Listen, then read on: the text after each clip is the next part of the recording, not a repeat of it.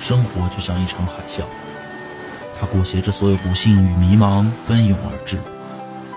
但没关系，海啸过后，是睁开眼就可以看到的波光粼粼，是动动指尖就可以触到的黎明破晓，是还在原地等你的我。我是北冥，海啸过后，我在等你。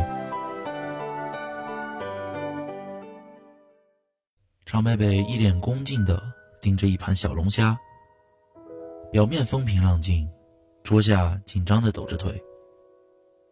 几年没见，都敢直呼学长大名了呀，胆够大的哈，常贝贝。不敢不敢，学长我错了。常贝贝低着头，不敢抬眼看苏南。吃了没？陪学长吃烧烤去。苏南热情邀请常贝贝。学长，其实吧，我……常北北一时竟找不到搪塞的理由，亦或是内心深处根本不想找到，于是就有了常北北与小龙虾交流的那一段。常北北，这么多年都不回来看看学校，太残忍了。嗯，学业太忙了。明明可以留在本地的。为什么要跑到那么远的地方？南京，我去了南京。常北北接话道：“啊，南京，我老家就在那儿。”绝对不是发自内心的。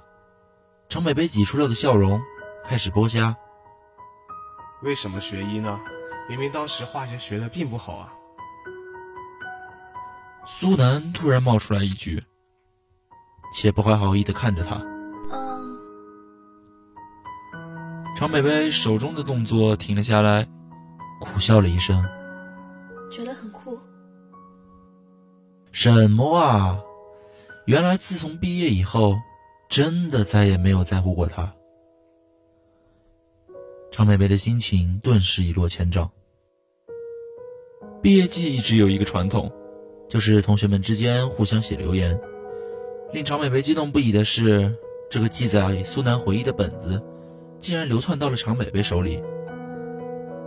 事情是这样的，常远拿着苏南的同学录回家写留言，看到一脸鬼鬼祟祟的常北北，像是想到了什么似的。一，我知道你平时最爱写些酸的出水的句子，快帮我写两句完成任务。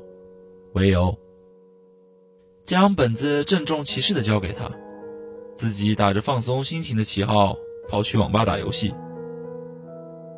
他沉默着写完了长远的那一份，没有停笔，展开了新的一页。坐在书桌前，常贝贝一肚子话，竟不知如何说出口。我喜欢你，我一点也不想你毕业，一点也不想你离开。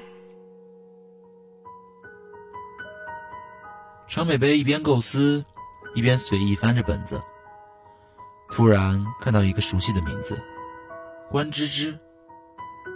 那些拧巴的、委屈、害羞的情感，最后全部化成了失望后的平静。常北北合上本子，并将它毫不客气地扔到了常远的桌子上。我真是个不折不扣的大傻瓜。常北北负气地想。第二天，苏南特郑重其事地向常远要过了本子。并小心翼翼装在书包的夹层里，只不过这一举一动在常北北心里像扎了根细细的刺，难受极了，却无从下手。而他表示报复的行为，只能是慢吞吞地蹬着自行车，故意拖慢他们的速度。后来苏南不堪忍受，终于快速骑走了，看着那张熟悉的脸渐渐远去，彼时的常北北心想。下次再见会是什么时候呢？一晃眼就过了十年，这十年常北北变了很多，变得终于有一天敢光明正大的出现在苏南面前，变得终于有一天敢抵挡而不是逃避那些丑陋的黑暗。但苏南好像还是没有变，一样的温柔阳光，一样的毫不在乎。最后，苏南把常北北送到家门口。常北北道了别之后，努力使自己背影看上去更潇洒，然后头也不回的消失在苏南的视线中。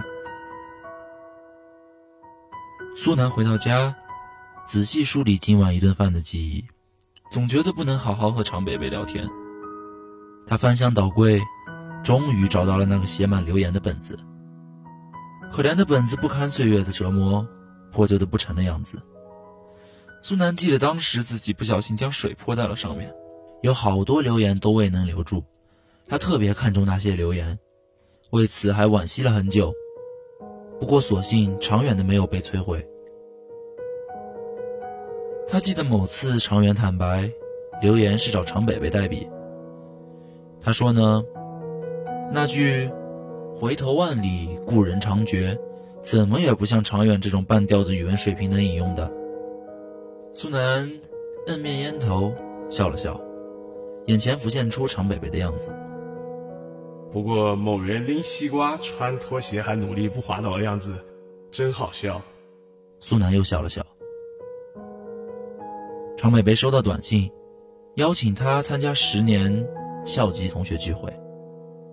常北北盯着屏幕，咬牙切齿道：“好久不见，管芝芝。”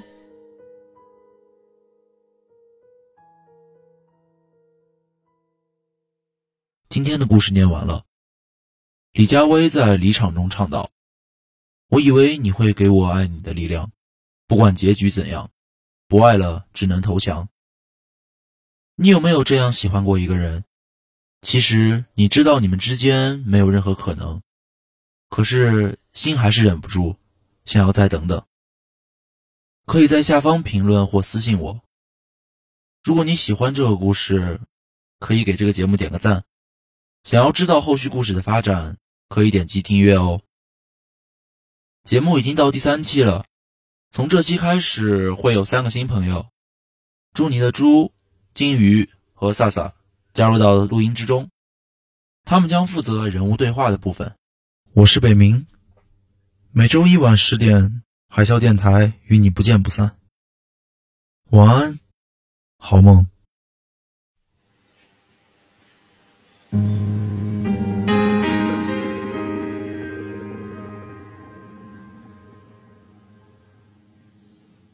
他想知道那是谁。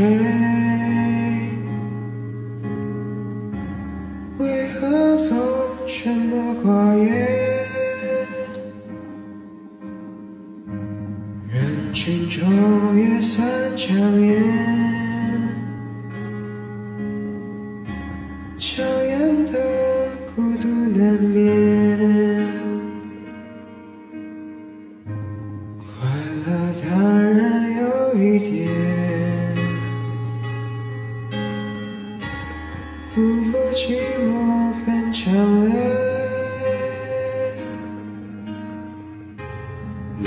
有时候不流泪，流泪也不算伤悲。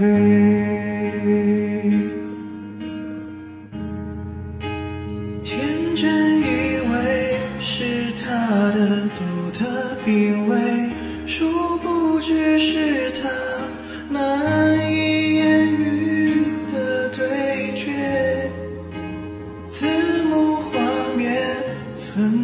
上演叠对叠，而谁是谁？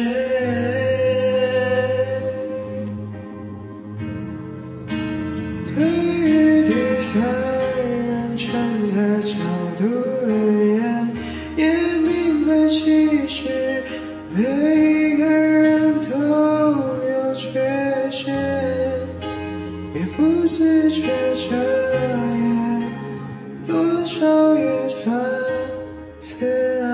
的行为。